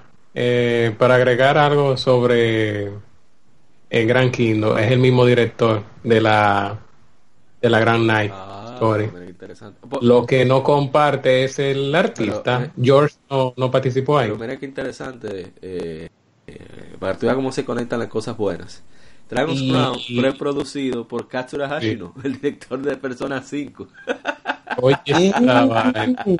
Ah, y comparte por lo menos, creo que dos compositores de la música. son los son los mismos del juego.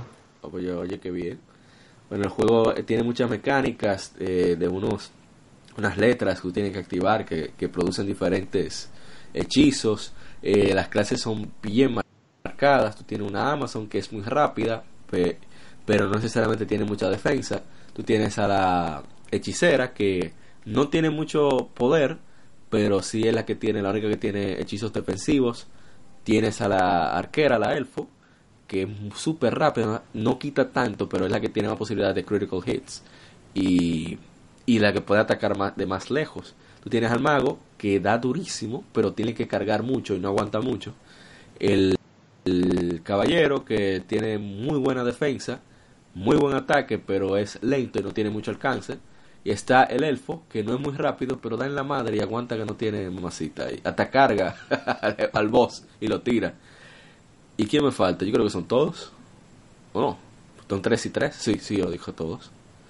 Eh, a mí me encanta ese juego. O sea, yo lo puse los otros días. Tengo que ver si hago streaming de eso. Y yo me gocé. Iba a jugar de que una mano para ver cómo estaba el online. Y me pasé una hora y media dando piña porque que es muy entretenido. Darko, no vamos a jugar. Entonces ellos pasearon la, la versión, todas las versiones para que sean compatibles con la de El PlayStation juego 4. En Japón, la de PlayStation 4 salió como en marzo por ahí. Ya en enero le habían lanzado el parche a PlayStation 3 y PlayStation Vita, incluyendo aquí en América. Ya tú sabes. Eh, eh, salió Otra full vez ese vivos los servidores. ¿Cómo, cómo? Pregunta, ¿salió full price el juego? ¿O tiene Eh, no, está descuentito? eh, 10 dólares menos. Salía a 50 dólares. Sí que está caro. Pero yo creo que va a bajar de precio rápido. Y es compatible con la versión anterior. Dable. la audience feed no ha bajado tanto de el, eh, el No, remake no ha bajado tanto de No, no, no, porque Hay más eh, demanda de eso. exacto. Como la de PlayStation 2 no es fácil de conseguir, supongo. No, no ha sido. No, yo creo que va a ser diferente porque yo creo que todo el mundo lo conserva. Eh, quizá no venda tanto, no sé. Yo creo que va, bajará más rápido. Aquellos que tienen Plus y lo bajaron, que lo den para allá, que lo dieron para PlayStation Vita, PlayStation 3. Ah, sí, lo dieron para PlayStation Vita. Y PlayStation 3 también. Entonces, crossplay, Ujú. cross save con la versión de PlayStation 4. Así que, denle para allá. Que a mí me encanta ese juego. Ah, miren, un detalle.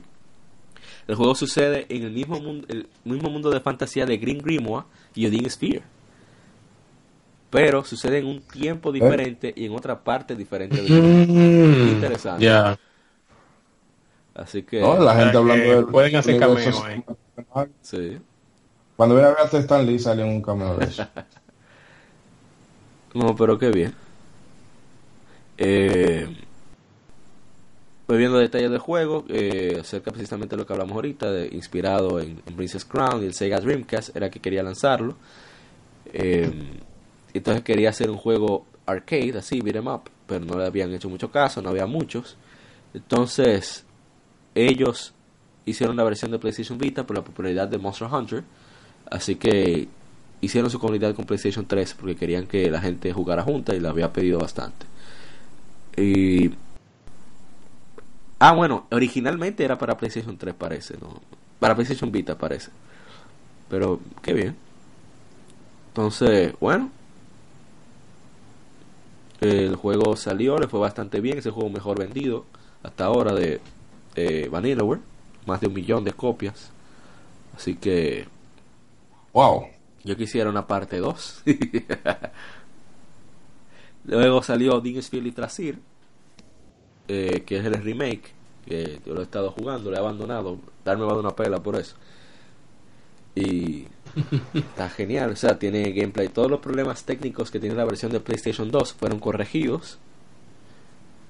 Y está disponible en cross save entre el PlayStation 3, PlayStation 4 y PlayStation Vita. Que yo lo estoy jugando ahí entre los dos. Yo hice ahí me hice loco y dije, dame a apoyar a Vanillaware. Y compré la de las dos versiones.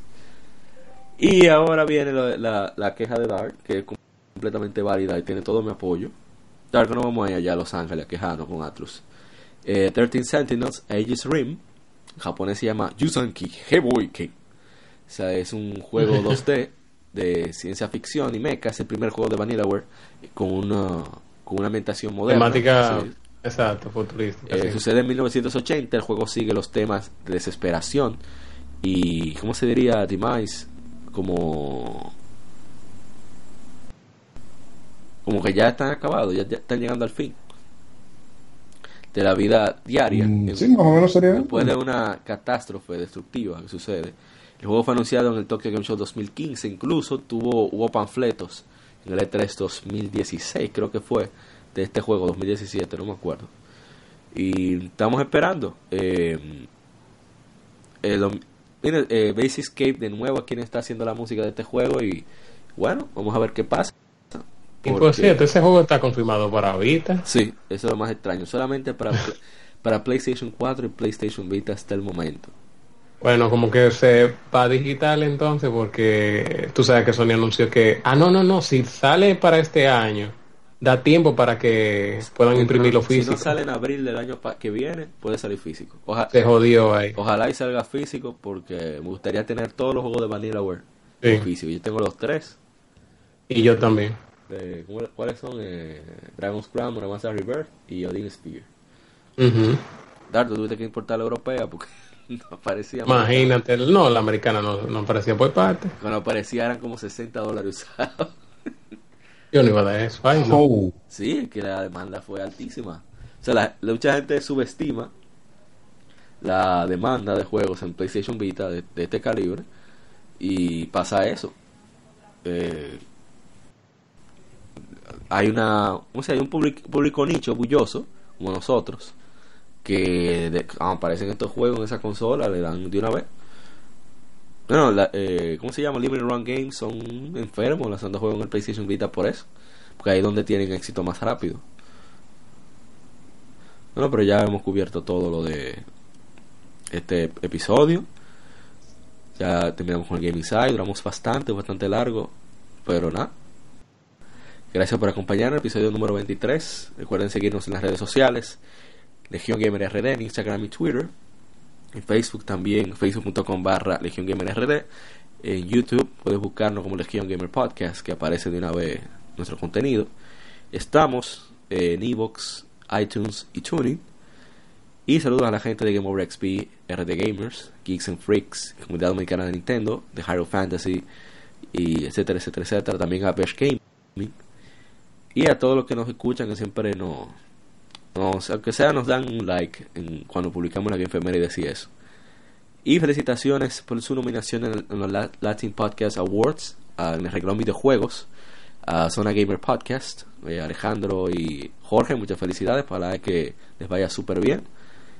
Y eh, bueno, Mr. Dark Devil, te puede decir para despedir, ya que Wizard se, se evaporó. No, yo siempre digo soy corte, yo nada más le deseo un buen fin de semana. que jueguen mucho ahí tranquilo. Ah, no, bien. ¿Y usted, Mr. Eddie? No, lo mismo, que aprovechen el fin de semana y bueno, si el Día de las Madres no les ocupa mucho mucho tiempo, tienen que desplazarse. Vicio, vicio. Yes, hay que aprovechar. Que eso es lo que, eso es lo que, hay mucho juego y poco tiempo. Exactamente. Es el, es el, la mayor desgracia. Eh, es, ay, ay, ay, ay. Pero bueno, somos Legión, somos gamers. Gaming nos une. Este fue el episodio número 23 de Legión Gamer Podcast. Así que nos vemos para la próxima. Escuchaste. Somos Legión. Somos gamers. Legión Gamer Podcast. El gaming nos une. Las informaciones más interesantes de la semana. Fechas importantes de la industria. Curiosidades y más.